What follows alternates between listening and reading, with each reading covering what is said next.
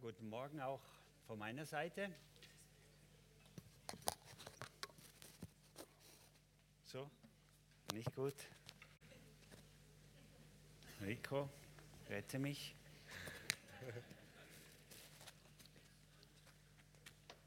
ist gut so. Ist gut, also gut. Zu wild getan im Worship, aber jetzt ist wieder alles gerichtet. Heißt euch herzlich willkommen. Schön seid ihr da. Jetzt könnt ihr eure Stühle genießen.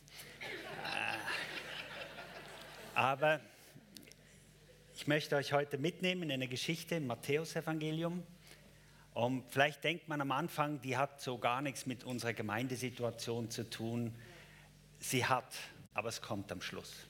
Darum bitte ich euch um Geduld und den Aufbau, dass wir da zusammen durchgehen.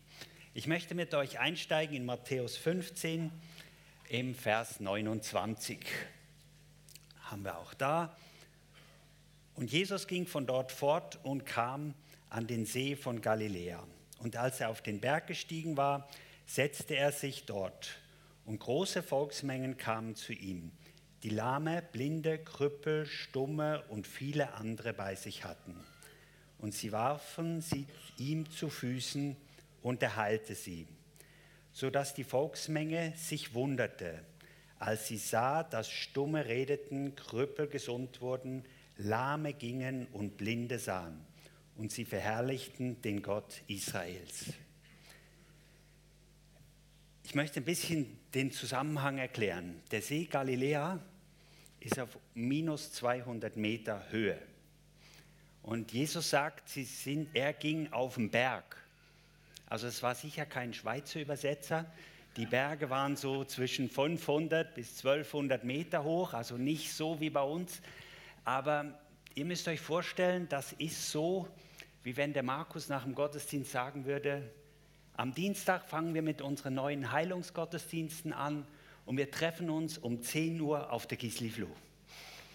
Wer kennt die Gisli-Fluh von euch? Okay, für die, die sie nicht kennen, ich habe ein Bild mitgebracht. Es ist 770 Meter über dem Meer. Das ist ungefähr 400 Meter, Höhenmeter von hier. Keine Seilbahn, keine Straße hin, nur so ein paar Fußwege. Wäre schon ein komischer Ort, um so einen Heilungsgottesdienst stattfinden zu lassen. Auf so eine Idee kommt anscheinend nur Jesus. Aber das Krasse ist, der war so bekannt, schon so seine Gegenwart, seine Heilung hat sich schon so rumgesprochen. Am Dienstag kommen 10.000 bis 15.000 Menschen auf die Gisli-Fluh und erleben krasse Heilungen und Wunder dort. Ich habe mir überlegt, warum macht Jesus das da oben? Warum geht er nicht zu den Leuten dort, wo sie sind, sondern und wie bringst du die Krüppel da hoch? Wie bringst du die Lahmen da hoch? Wie bringst du die Blinden da hoch? Die müssen die irgendwie mit Eseln, mit vielen Leuten und ich weiß nicht was allem. Du musst es erstmal jemand finden, der dich da hochträgt, weil hochlaufen kannst du nicht. Das waren sicher nur hungrige Leute. Die wollten unbedingt. Die waren bereit, auch einen Preis zu zahlen und haben gesagt, okay, so verrückt die Idee auch ist, die nächste Erweckungsversammlung auf dem Gisli-Flut zu machen. Stellt euch mal vor, wir würden auf der nächsten In His Presence Konferenz die Einladung verschicken. Wir treffen uns alle auf der Gisli-Flut. Da würdet ihr denken, was haben die jetzt vor? Was ist da los? Aber Jesus haben gesagt, okay, wir kommen. Und die hatten eine richtig starke Zeit dort. Viele Heilungen. Und was passiert, wenn Heilungen passieren? Die haben Gott gelobt, die haben ihn gepriesen, die haben ihn angebetet. Das war eine richtig starke Zeit. Wir gehen weiter.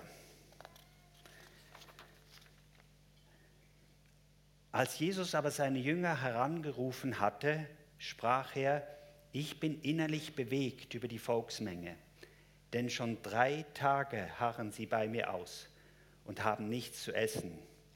Und ich will sie nicht hungrig entlassen, damit sie nicht etwa auf dem Weg verschmachten. Und seine Jünger sagten zu ihm, woher nehmen wir in der Einöde so viele Brote, um so eine Volksmenge zu sättigen? Jesus ist richtig begeistert. Hey, die Leute sind drei Tage auf der Gisli-Fluh geblieben.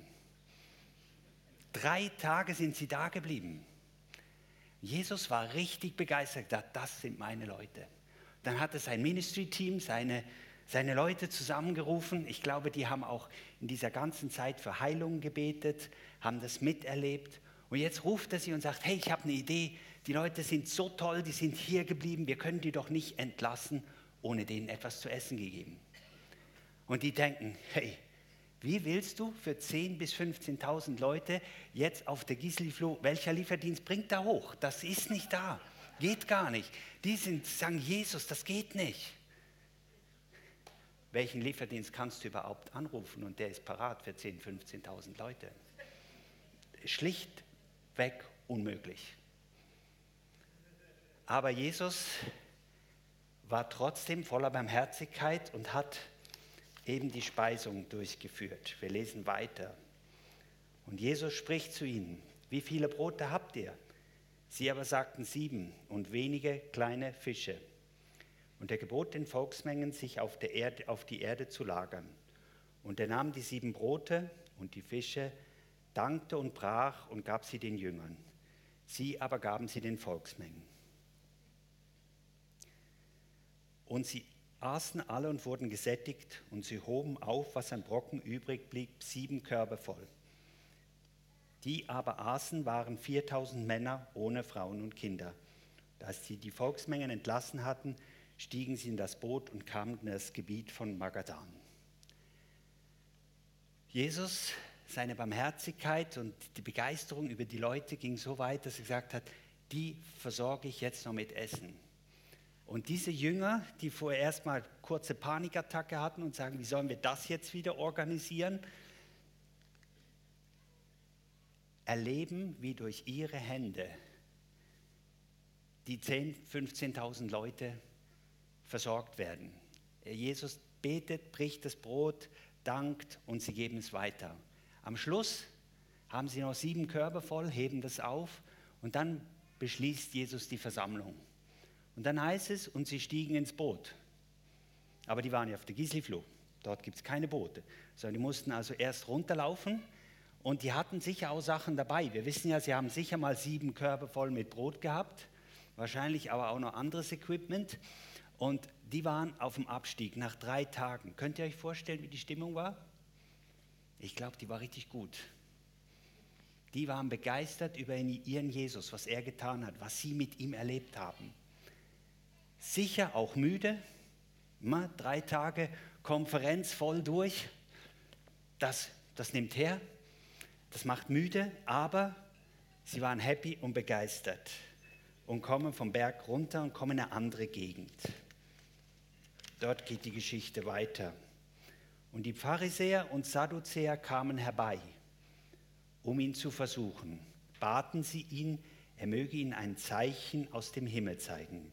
Er beantwortete und sprach zu ihnen, wenn es Abend geworden ist, so sagt ihr heiteres Wetter, denn der Himmel ist feuerrot. Und früh morgens heute stürmisches Wetter, denn der Himmel ist feuerrot und trübe. Das Aussehen des Himmels wisst ihr zwar zu beurteilen, aber die Zeichen der Zeit könnt ihr nicht beurteilen. Ein böses und ehebrecherisches Geschlecht verlangt nach einem Zeichen, und kein Zeichen wird ihm gegeben werden als nur das Zeichen Jonas. Und er verließ sie und ging fort. Von der Erweckung gibt es nachher eine kleine Dusche. Die kommen ganz begeistert mit voller Erwartung in das nächste Dorf und sagen, jetzt rocken wir das nächste Dorf. Jetzt kommt hier die Erweckung. Und was kommt? Es kommen religiöse Leute. Und was wollen die? Die sagen, gib uns ein Zeichen. Meine Brot vermehrt, Krüppel gehen, Blinde sehen, ist nicht genug. Das Religiöse sagt immer, es ist noch nicht genug. Kann, ich kann noch nicht glauben. Es geht nicht. Im Moment kann ich noch nicht glauben. Jetzt brauche ich noch ein Zeichen vom Himmel. Irgendwie ein Regenbogen oder lila Tauben oder ich weiß nicht was. Irgendwas vom Himmel brauche ich. Das langt noch nicht. Und Jesus legt sich immer wieder auch mit den Pharisäern an. Er ist nicht sehr schüchtern, sondern gerade gegen sie ist er manchmal sehr hart und sehr liebevoll, aber sehr wahrheitsvoll und klar. Diesmal lässt er sie stehen und geht wieder. Und sagt, das Einzige, was ihr braucht, ist das Zeichen vom Jonas. Was ist das Zeichen vom Jonah? Jesus ist gestorben, Jesus ist auferstanden. Da drin ist alles, was wir brauchen, um zu glauben.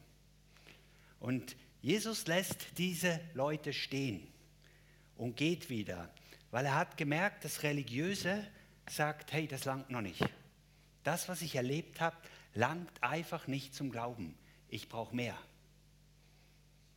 Das ist noch krass, Jesus geht.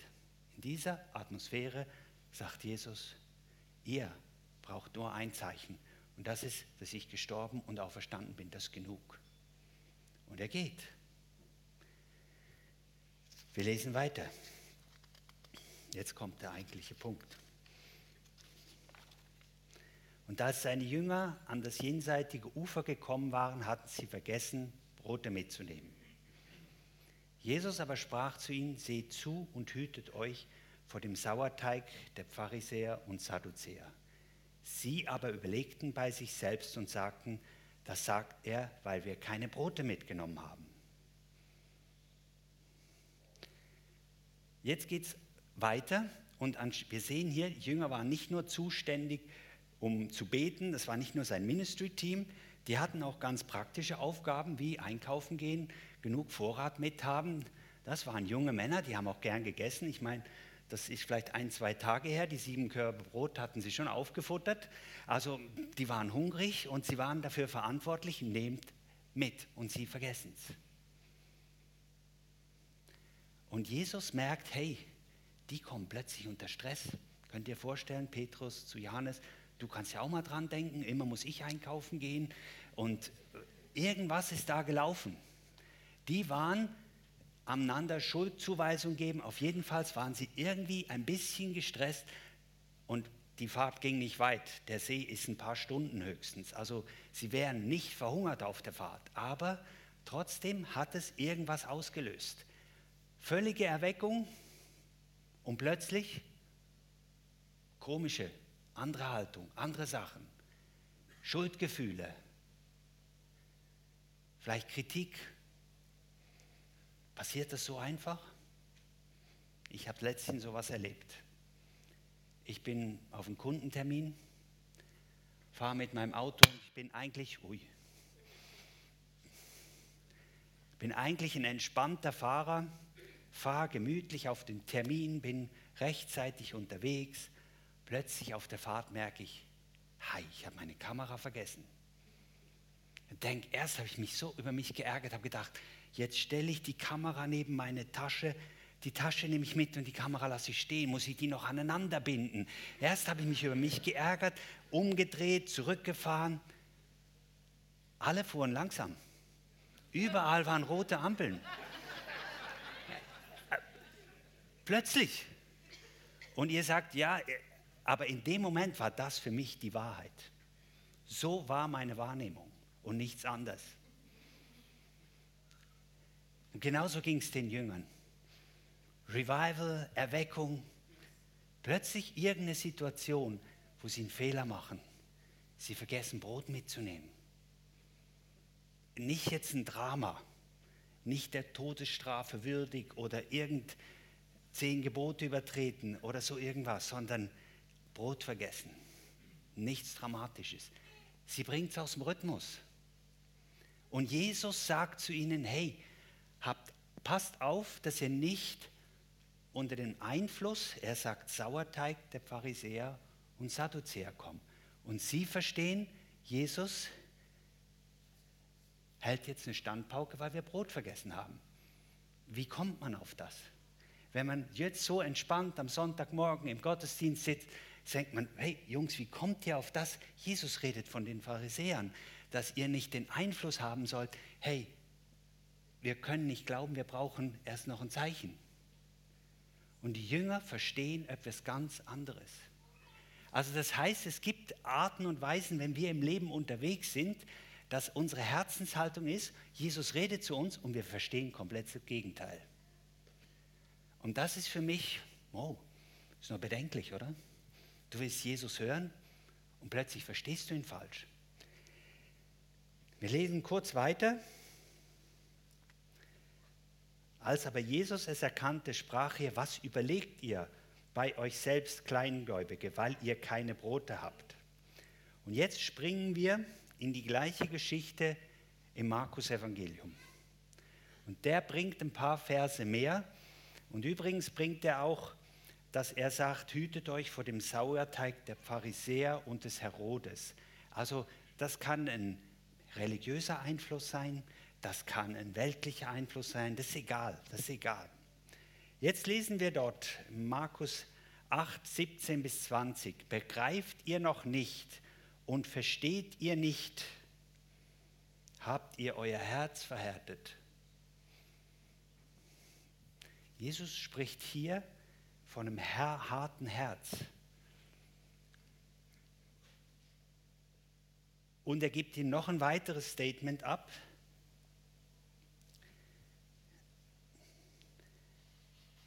Augen habt ihr und seht nicht. Ohren habt ihr und hört nicht. Also war kein so gutes Zeugnis. Seine Starttruppe vorher voller Glauben mit dabei bei der Speisung der 4000, Krüppel geheilt, Blinde, alles kein Problem. Plötzlich Brote vergessen, Riesenpanik. Sie verstehen Jesus nicht mehr. Prophetisch dienen 1 und 2 hatten die mitgemacht. Plötzlich sehen sie nicht mehr. Sie hören nicht mehr. Also in der Situation funktioniert, funktioniert nicht mehr viel. Was funktioniert denn da noch? Was machen wir denn noch? Und das ist der Vers, den Jesus jetzt als nächstes bringt. Und erinnert ihr euch nicht, als ich die fünf Brote unter die 5000 brach, wie viele Handkorbe voll Brocken ihr aufgehoben habt? Sie sagen zu ihm zwölf. Und als ich die sieben unter die Volks 4000 brach, ist ja nur ein paar Tage her, wie viele Körbe voll Brocken habt ihr aufgehoben? Und sie sagen sieben. Das heißt, in solchen Situationen funktioniert nur, nur noch eins. Erinnert ihr euch. Das funktioniert. Das wussten sie. Ja, das hast du gemacht, das ist passiert. Also in solchen Situationen, wo irgendwie Schuldgefühle da sind, wo, wo auch Versagen da ist, Fehler da sind, plötzlich hat man, denkt man, ja, ich habe kein Brot, Versorgung klappt nicht, sagt Jesus, hey, erinnert ihr euch? Und mir ist aufgefallen, in dem Moment sagt Jesus, ob ihr einen Fehler gemacht habt oder nicht, ob ihr gerade in der allerbesten Haltung auf dem Berg oben wart, voller Hingabe drei Tage bei mir geblieben sind, ein super Ministry-Team gewesen seid, oder ob ihr jetzt gerade vergessen habt, warum sollte ich euch nicht helfen? Was zweifelt ihr? Wenn du es zweimal erlebt hast, haben wir eigentlich keinen Grund mehr zu zweifeln. Ist Jesus Aussage hier. Wir brauchen uns nur daran erinnern. Und wenn wir es nicht selber erlebt haben, können wir andere um ein Zeugnis bitten.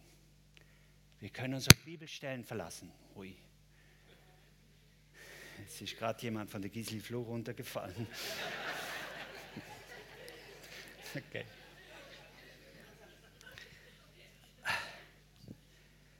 Ich glaube, Jesus hat denen gesagt, hey, ihr wart so gut drauf, plötzlich ein komischer Einfluss von der religiösen Truppe und euer Glaube verschwindet. Warum hat es ihnen gesagt? Weil er gemerkt hat, da war ein Einfluss und der ist bei ihnen gelandet. Plötzlich waren sie auch ohne Glauben da. Vorher haben sie, für vier, äh, haben sie die Speisung mitgemacht, war Glauben da. Und jetzt, wegen einer Überfahrt von ein paar Stunden, hatten sie Panik, kein Brot, kein Essen. Jetzt gibt es schlechte Laune unter diesen Jungs hier, weil die hungrig sind und was essen wollen. Und Jesus sagt, hey, ich habe das mit den 4000 gemacht, genauso mache ich es für euch. Für Jesus aus seinem Blickwinkel gibt es gar keinen Unterschied, ob es jetzt in dem heiligsten und besten Moment oder im einfachen Alltag macht, ist für ihn kein Unterschied. Aber er ermutigt die Jünger und sagt, hey, ihr sollt euer Denken ändern. Erinnert euch dran. Denkt dran, was ich gemacht habe. Das bringt euer Herz zur Ruhe. Das entspannt. Stimmt das? Guckt die nächsten Verse an. Jetzt sind wir wieder in Matthäus. Wie versteht ihr nicht, dass ich nicht von Broten zu euch sprach? Hütet euch vor dem Sauerteig der Pharisäer und der Sadduzäer.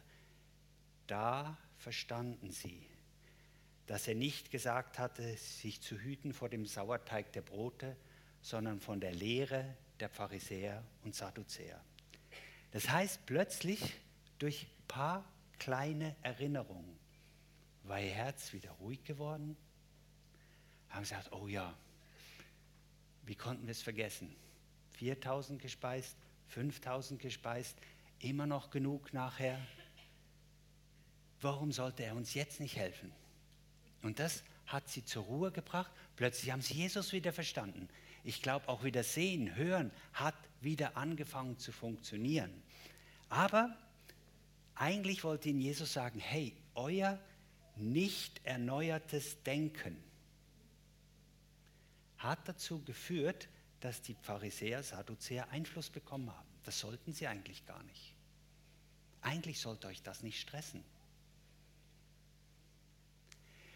Ich glaube, wenn wir das erleben in unserem Alltag, da bin ich jetzt auch wieder bei unserer Situation, das, das trifft zu, wenn du in der Familie irgendeine Troubles hast plötzlich, das trifft zu, wenn du irgendwie Versorgungsengpässe hast, wenn, wenn für Heilung irgendwas nötig ist, wenn man irgendwas passiert in der Gemeinde, wo einem plötzlich aus den in Angst versetzt, in Sorge versetzt, in irgendetwas, dann ist im Moment im Panikmodus oder Stressmodus ist die Gefahr, dass man Jesus nicht hört. Oder, wenn man ihn hört, missversteht. Er redet von Sadduzäer, du denkst, er gibt mir eine Standpauke wegen meinen Fehlern. Und in dem Moment lädt Jesus uns ein zu merken, hey, da ist Sorge, Angst, schlechtes Gewissen, irgendwas in meinem Leben, da vertraue ich den Verheißungen Gottes nicht. Da habe ich zwar was erlebt, aber das Erleben hat nicht dazu geführt, dass ich für mich sage, hey, 4000 hat er gespeist, 5000 Versorgung ist vom Rest von meinem Leben nie mehr ein Problem. Ich vertraue Gott. Er ist da. Er wird bei mir sein. Er wird mir helfen. Egal was kommt. Das soll die Schlussfolgerung sein. Und wenn wir das in unserem Leben festgemacht haben, dann wird nächstes Mal der Einfluss kommen und sagen, ja, wir können jetzt noch nicht glauben, wir brauchen noch ein Zeichen aus dem Himmel.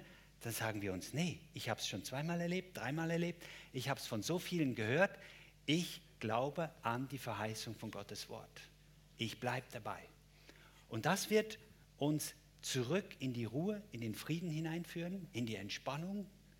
Und dann können wir wieder sehen, dann können wir wieder hören, dann können wir miteinander reden und verstehen uns, sonst missverstehen wir uns. Und das ist das, was ich einfach finde, was in dieser, in dieser Geschichte so, so stark für mich zum Ausdruck kommt. Leute, die in der Erweckung waren, durch ein kleines Problem kommen sie völlig aus dem Konzept. Und das deckt etwas auf, dass dort in ihrem Herzen diese Erlebnisse nicht Fuß gefasst haben, das Wort nicht Fuß gefasst hat, sie nicht bei dem dabei geblieben sind. Und dazu fordert Jesus seine Jünger auf, hey, ihr habt so viel erlebt, bleibt dabei, erinnert euch dran. Und gerade dann, wenn Probleme auftauchen, Gibt es eine Verheißung für unsere Gemeinde? Gibt es zwei? Gibt es drei? Es gibt sogar viel mehr. Ist Jesus noch der gleiche? Bleibt er dabei? Ändert er es? Nee. Was ändert sich? Wollen wir dabei bleiben oder wollen wir sagen, ja, jetzt haben wir Fehler gemacht, Sachen sind passiert, geht nicht mehr? Zu sagen, hey, die Verheißung, die Zusagen, haben sich nicht geändert. Sollen wir nichts daraus lernen? Jesus hat gesagt, ihr lernt unbedingt etwas daraus. lernt, dass ihr fest seid in mir, dass ihr euch nicht abbringen lasst, an dieser Wahrheit festzuhalten, die tief in euer, in euer Denken, in euer Herz, in euer Leben hineinzunehmen. Und ich glaube, das sind manchmal die Extrameilen auf die Gisli rauf. In seine Gegenwart. Immer wieder, wenn man dies, diese Dinge merkt, manchmal bin ich wirklich auch enttäuscht, dass ich noch nicht stärker bin. Denke, das sollte mich doch jetzt nicht aus der Ruhe bringen. Das Kundengespräch sollte mich doch nicht aus der Ruhe bringen. Da muss ich mich wieder erinnern. Jesus, hast du mir schon mal geholfen beim Kundengespräch? Oh ja, da, da, da. Das entspannt mich. Er ist wieder dabei. Und das will ich wirklich in mein Leben einbauen. Und ich ermutige uns alle, dass wenn ihr merkt, da sind irgendwo Sorgen, das sind Ängste, das ist ein schlechtes Gewissen, irgendwas, was, wie du auf Situationen reagierst, dann ist irgendwo die Wahrheit in deinem Herzen verschwunden, an Rande gerückt. Und das Einzige, was hilft, ist daran erinnern. Das Erstaunliche ist, Jesus hatte innerhalb von ein paar Minuten, vielleicht waren es auch eine längere Zeit, die waren auf dem Boot. Der See ist 13 mal 21 Kilometer, also wenn du ruderst, ein paar Stunden, ist da, bist du sicher an jedem Ort. Die hatten eine gewisse Zeit und da haben, hat Jesus sie gefragt, hey, erinnerst du dich daran? Erinnerst du dich daran? Und das konnten sie. Das kann man auch mitten im Sturm, kann man sich erinnern. Jesus hilft. Jesus fragt.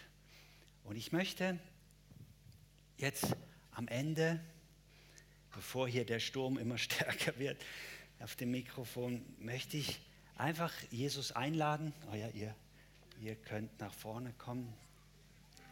Möchte ich Jesus einladen, uns zu erinnern. Da, wo wir Erinnerung brauchen, wo wir irgendeine Verheißung, irgendwas, was er schon in unserem Leben getan hat, um, um das wieder in Erinnerung zu rufen, dass er da uns hilft, unsere grauen Zellen da wieder auf Vordermann bringt und uns erinnert an all das Gute, was er getan hat, an die Verheißung erinnert und dass uns das in den Frieden, in die Ruhe hineinbringt, damit wir dann Jesus hören, einander hören und sehen und hören und unser Herz auch weich wird, offen wird für das, was der Herr zu sagen hat. Danke, Jesus, dass du der Gott der Wunder bist, der Übernatürliches tut, aber der auch um unsere kleinen Sorgen sich kümmert, unsere Ängste sich kümmert unsere Schuldgefühle sich kümmert. Danke dafür, Jesus. Und ich lade dich ein, Heiliger Geist, dass du uns jetzt erinnerst, jeden einzelnen von uns an die Situation erinnerst, an das Zeugnis erinnerst, an das Erlebnis oder die Bibelstelle, die wir jetzt brauchen. Danke, Heiliger Geist, dass du so gut bist im Erinnern und dass wir das können. Mit dir zusammen können wir uns erinnern und unser Herz zur Ruhe bringen. Danke dafür, Jesus. Amen.